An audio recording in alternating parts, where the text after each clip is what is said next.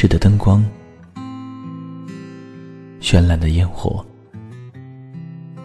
你微笑的脸，你闪烁的眼，你清脆的声音，你徘徊的脚步。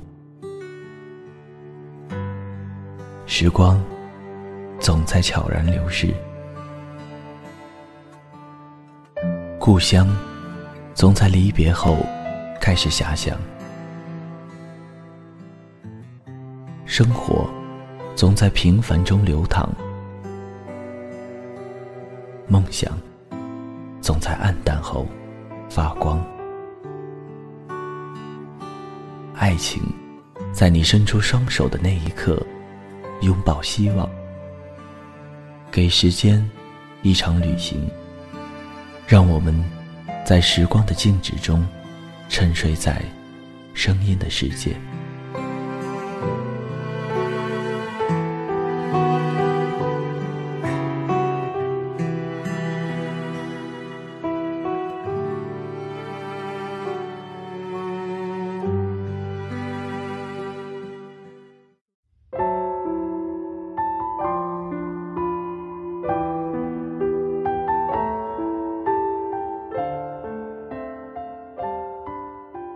所有和你爱过的人有关的城市，都会变得特殊。你初次来到，而那个人无处不在。嗨，大家好，这里是励志 FM 二一三九五，给时间一场旅行，我是钱腾顺。本期节目要分享给大家的文章是在纽约上篇。新树站在大都会博物馆。大门前的台阶上，茫然的四下张望，凛冽的寒风让他迅速清醒。距离和 M 约定见面的时间还有三个小时，他不知道该去什么地方打发这些时间。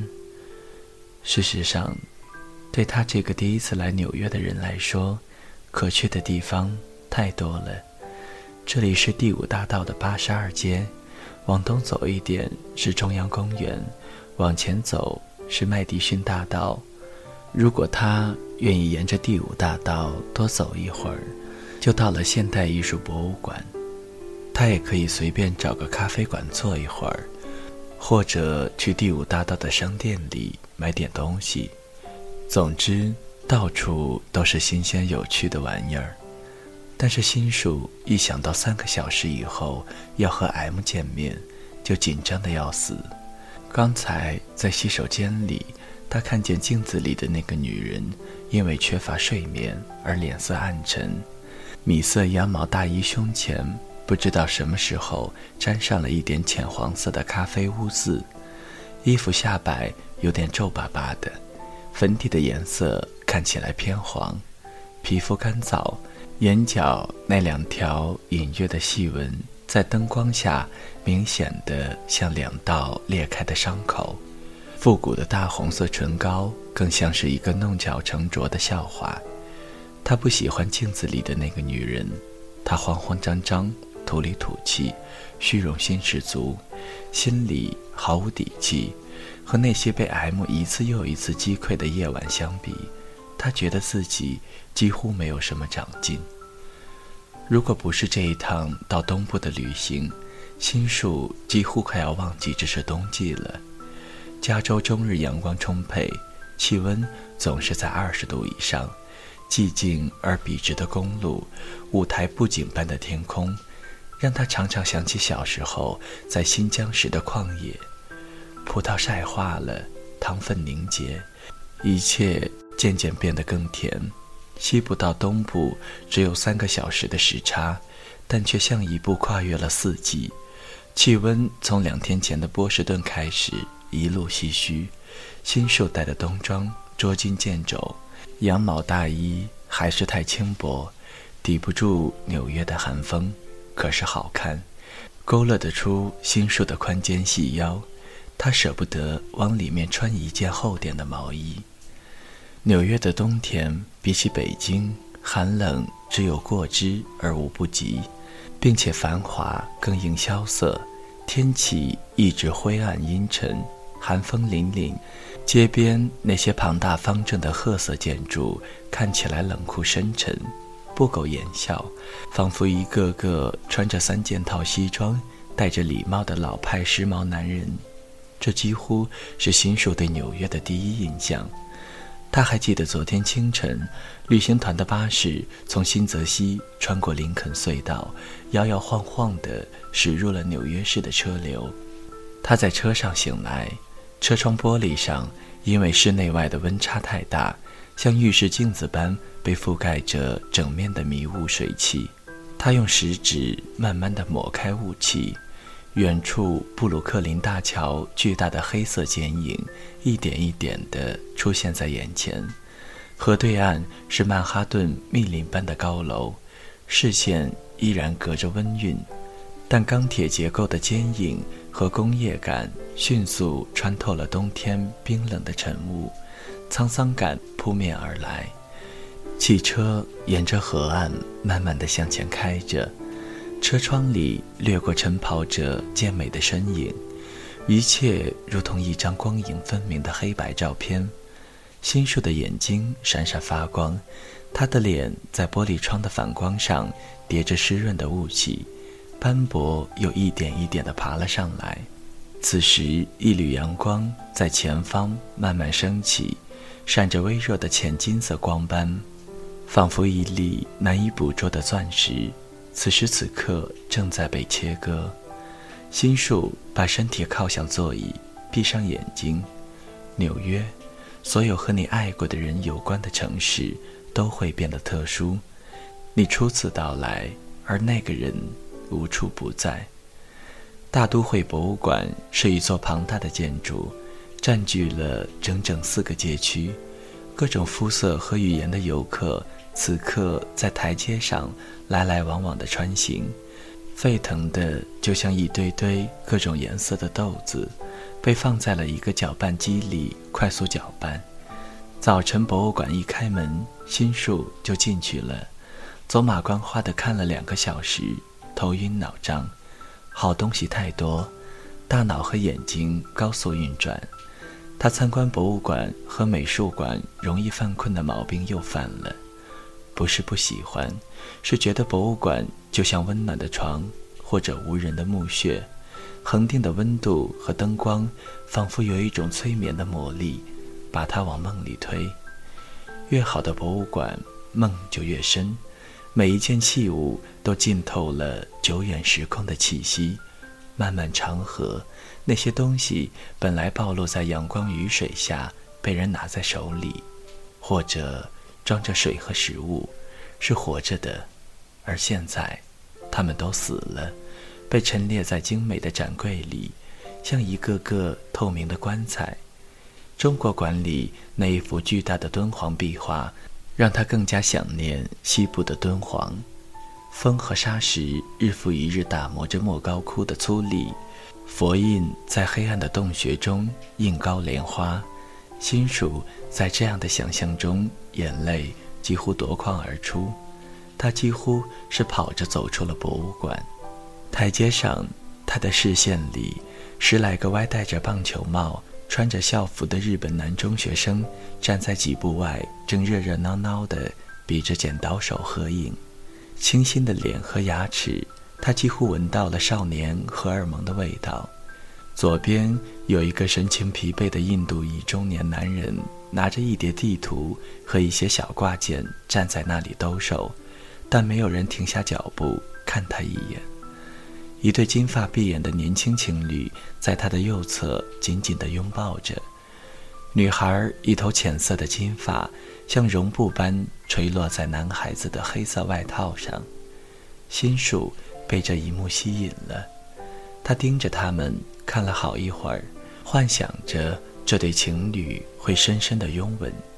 他好拿出手机拍下这一个像电影一样漂亮的画面。但是他们只是一动不动地抱着。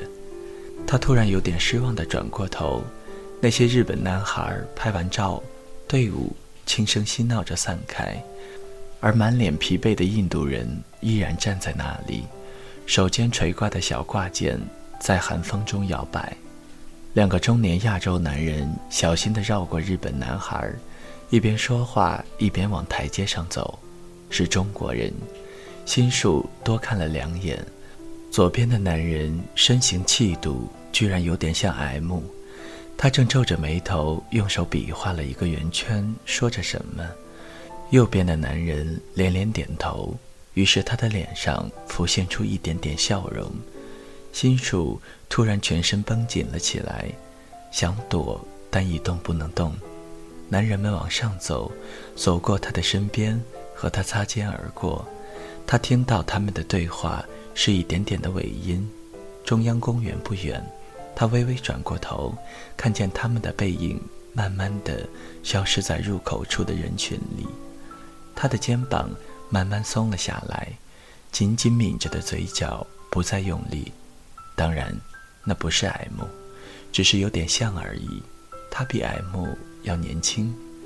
心术打了个哆嗦，他从包里掏出手机，看了一下谷歌地图，决定往东走一点，去中央公园转一圈。今天是二零一二年十二月三十一日，这是他在纽约的第二天，也是在纽约的最后一天。两天以后，当他在华盛顿坐上回洛杉矶的飞机，纽约迎来了五十年以来最大的暴风雪。沿着一条林荫路往前走了一二百米，只是转过了一个拐角，就没有什么游客。路面干净开阔，一切变得极其安静。他的米色大衣在深色的街景上显得十分突出。路上行人寥寥。迎面走来的人，并不像在洛杉矶海报摊那样会四目交接、相视微笑。纽约人面无表情、目不斜视，看上去随时准备和别人保持一米以上的距离。这里更适合保持私密和孤独。心术竖起了大衣领子，脸上不自觉地换上了纽约人的表情。路边有一辆卖热狗的餐车。香肠和烤肉在挂满花花绿绿广告牌的车厢里冒着白色的热气，他闻到香味儿，想起来早上什么都没有来得及吃，终于觉得饿了。心术走过去要了一个五美元的香肠热狗。阿拉伯裔的摊主皮肤黝黑，一脸深深的皱褶，他麻利地把面包切开，塞进热乎乎的香肠。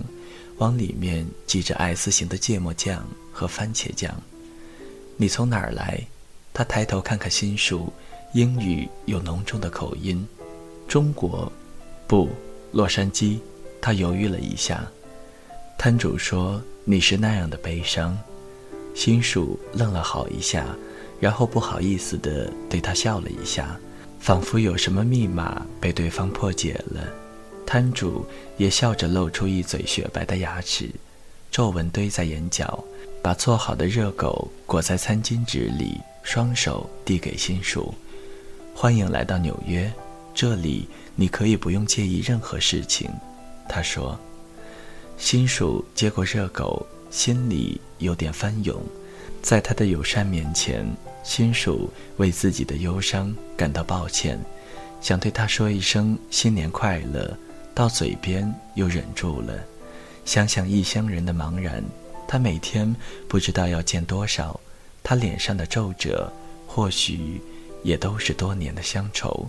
不说也罢，他又收回心里的钥匙，轻轻地揣进了口袋里。一对韩国情侣走过来，在他身后排队，他对男人用力挥挥手，又说了声非常感谢，转身走过几米。坐在路边的长椅上，几片枯黄卷曲的落叶被风带着走了几步，停在他的脚边。他用餐巾纸一点一点地把口红擦掉，再把热狗小心地托在手心里，大口吃起来。香肠烤得焦香，黄色的芥末酱流到手指上，他悄悄地一点一点地舔掉。小心不让它们沾到大衣上，这孩子气的动作让他心里慢慢的平静下来，放松点，放松点。热狗简单粗陋，但是热乎乎的，也真的很好吃啊。他想起 M 说过，纽约就是纽约，就像巴黎就是巴黎，独一无二，不动声色。但你看得到冷漠皮肤下的各种肌理。那时他还无从体会。来纽约之前，他又读了一遍伊碧怀特的《这就是纽约》。怀特写有三个纽约，一个属于土生土长的男男女女，在他们眼中，纽约从来如此。它的规模，它的喧嚣，都是天生的，避也避不开。一个属于通勤者，他们像成群涌入的蝗虫，白天吞噬它，晚上又吐出来。还有一个属于生在他乡，到此来寻求什么的人。在这三个动荡的城市中，最伟大者是最后一个。纽约成为终极的目的地，成为一个目标。正是这第三个城市造就了纽约的敏感，他的诗意，他对艺术的执着，连同他无可比拟的种种辉煌。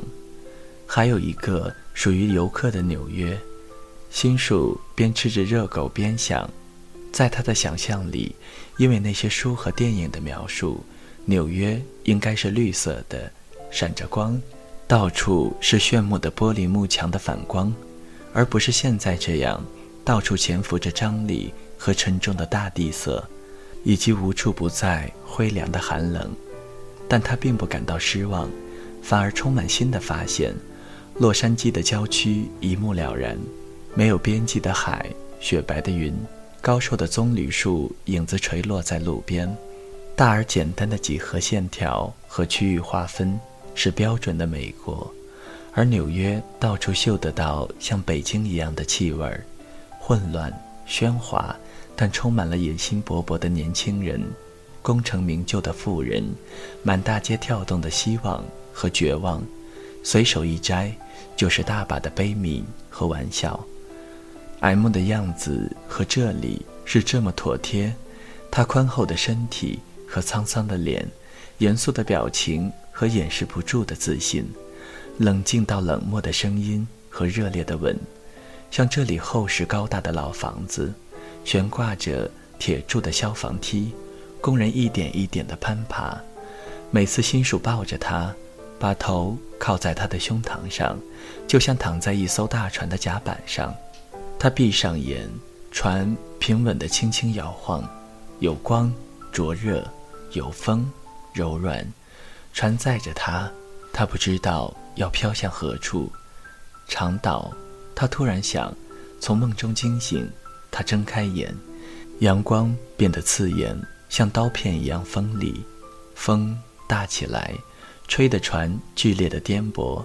她的裙子像风箱一样鼓动着。发出哔哔的声响，她开始恐惧。她不会游泳，船会沉没，或者根本就是要把她一个人扔在大海里，然后驶向她自己要去的地方——纽约。这里是 M 宜居的城市。他在长岛西卵的家，纽约东部一个长方形的小岛，也是纽约地价最贵的地方——盖茨比。在那里与黛西重逢，一遍又一遍地望着对岸的绿光。昨天晚上，他终于在新泽西的小旅馆里给 M 打了个电话。电话接通了，他没有想到自己的声音这么冷静。M 的声音先是迟疑，确定这不是一个玩笑之后，他听到了他的欣喜。他身在兰卡斯特，明天中午回到纽约。他们约定明天下午三点，在百老汇大街和时代广场的拐角处见面，那里比较好找，你不会迷路。然后我带你去一间咖啡馆，那里很安静。他在电话里说。新手挂了电话，心脏像复活一般开始狂跳。电话里隐约有一个女人和一个小男孩的嬉闹声，女人声音柔美，他想。那就是他，一切都在昨天的北京，但河流滚滚向前，他已离开。一个月前，他和法国人马克结了婚，他们住在洛杉矶的郊区小城海豹滩。他只是来纽约旅游的时候，顺路看看 M。新手站起来，仔细拍干净身上的面包屑，拢了拢头发，把手里团着的脏纸巾扔进长椅旁的垃圾箱里。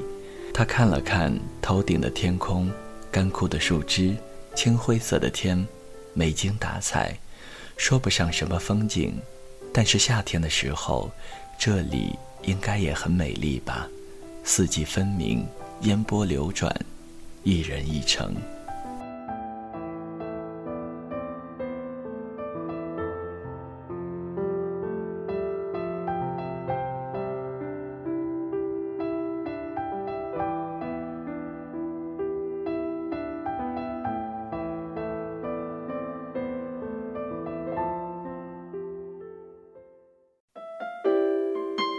谁的声音清唱婉转流年？谁的双手挽起千年不变的誓言？用音乐品味生活，用音符记录感动。我的声音会一直陪伴在你的左右。